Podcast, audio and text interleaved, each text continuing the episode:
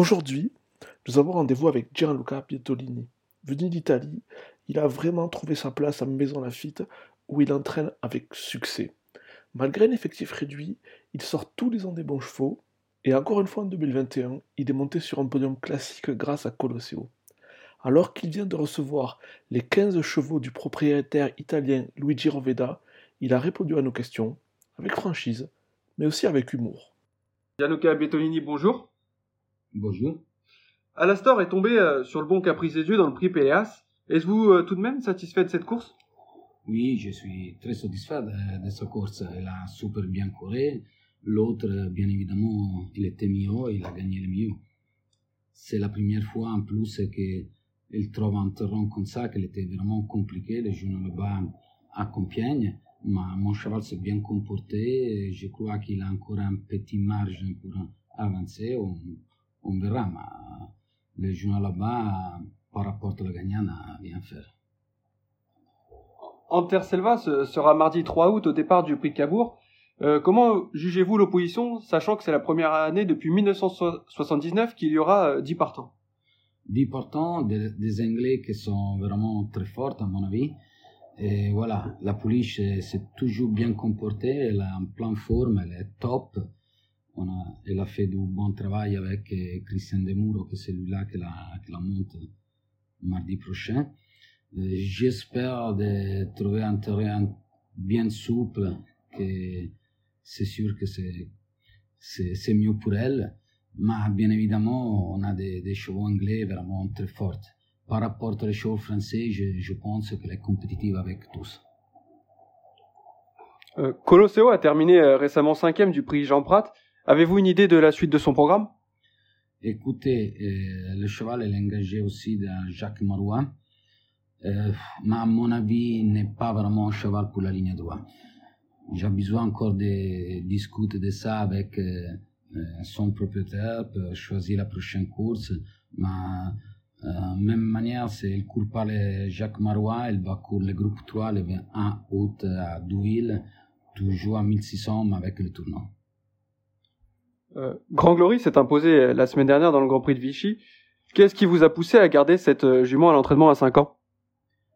Elle était déjà c'est une jument magnifique.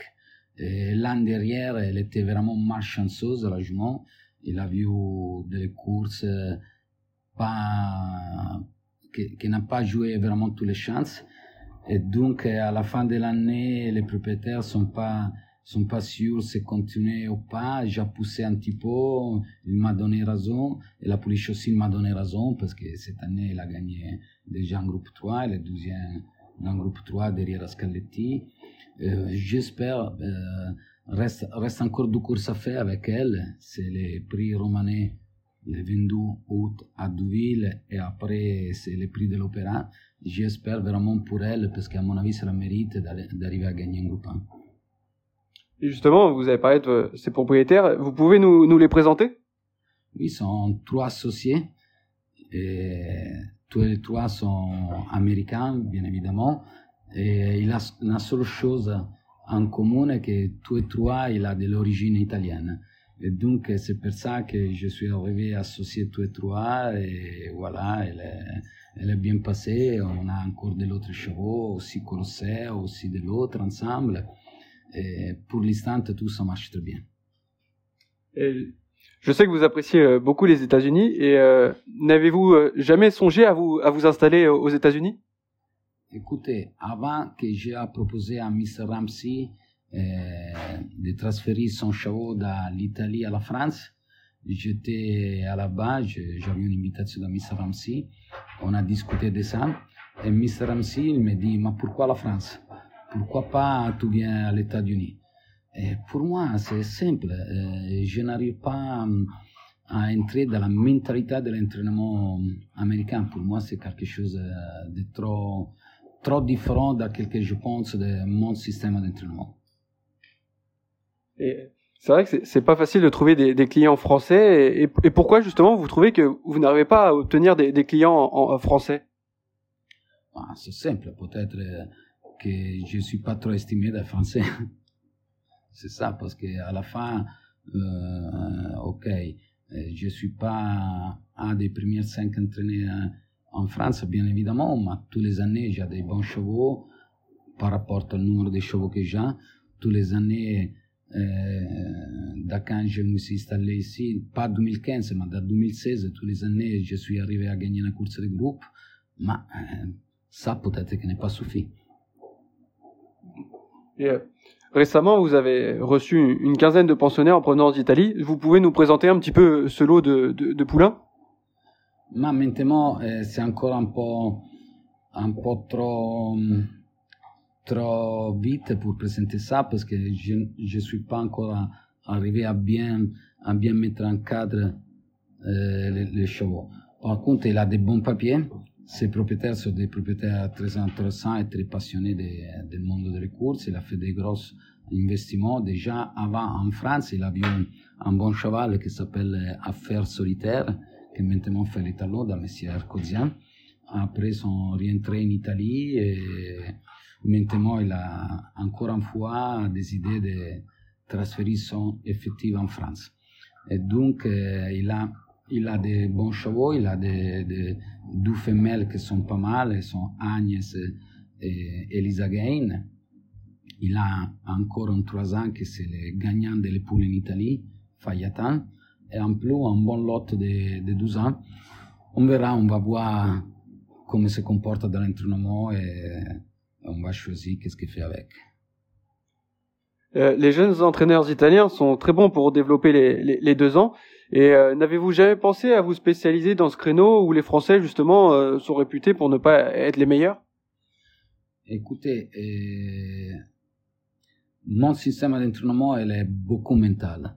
Donc pour moi, les 12 ans, ils méritent de respect.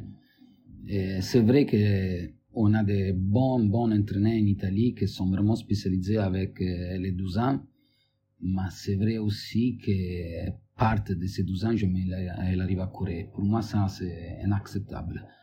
Et donc, euh, je crois que tous les chevaux, il a besoin de, de sa chance. Et pour moi, les bons chevaux sont les chevaux de 12 ans. Et, euh, admettons qu'un client italien vous propose d'acheter 40 litres en ligne en investissant 2 millions avec les pensions qui sont payées à l'avance et ce pour un an. Est-ce que vous feriez votre retour euh, en Italie?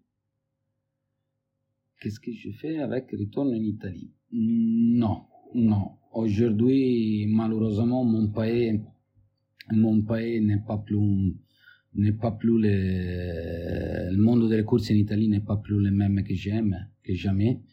Et donc, je peux pas rentrer en Italie pour faire ce métier. Et non, je suis très bien ici en France, donc euh, je reste ici, je, fais mon entraînement ici et j'espère qu'un jour je vais, je vais à partir d'ici pour aller à courir toutes les courses du monde. Mais bien sûr, euh, je reste installé à Maison Lafitte. Et euh, depuis quelques années, il y, a, pas mal d'Italiens qui sont installés en France. Et quel est, euh, quel est le, rapport avec les autres Italiens que vous avez qui se sont installés en France?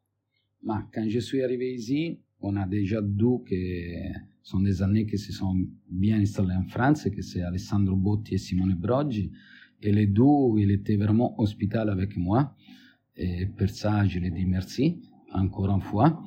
Et les autres qui sont arrivés après, on n'a pas trop de contacts. Maurizio Guarnieri, il était à la tête, donc on ne se va pas voir trop souvent, mais c'est un mec que je connais dans toute la vie, c'est un, un bon entraîneur. Et donc, euh, toutes les fois que se va croiser dans l'hippodrome, on a plaisir d'être ensemble. Et Mario Baratti, c'est un jeune entraîneur qui il a, c'est sûr qu'il a un grand futur parce qu'il est hyper professionnel.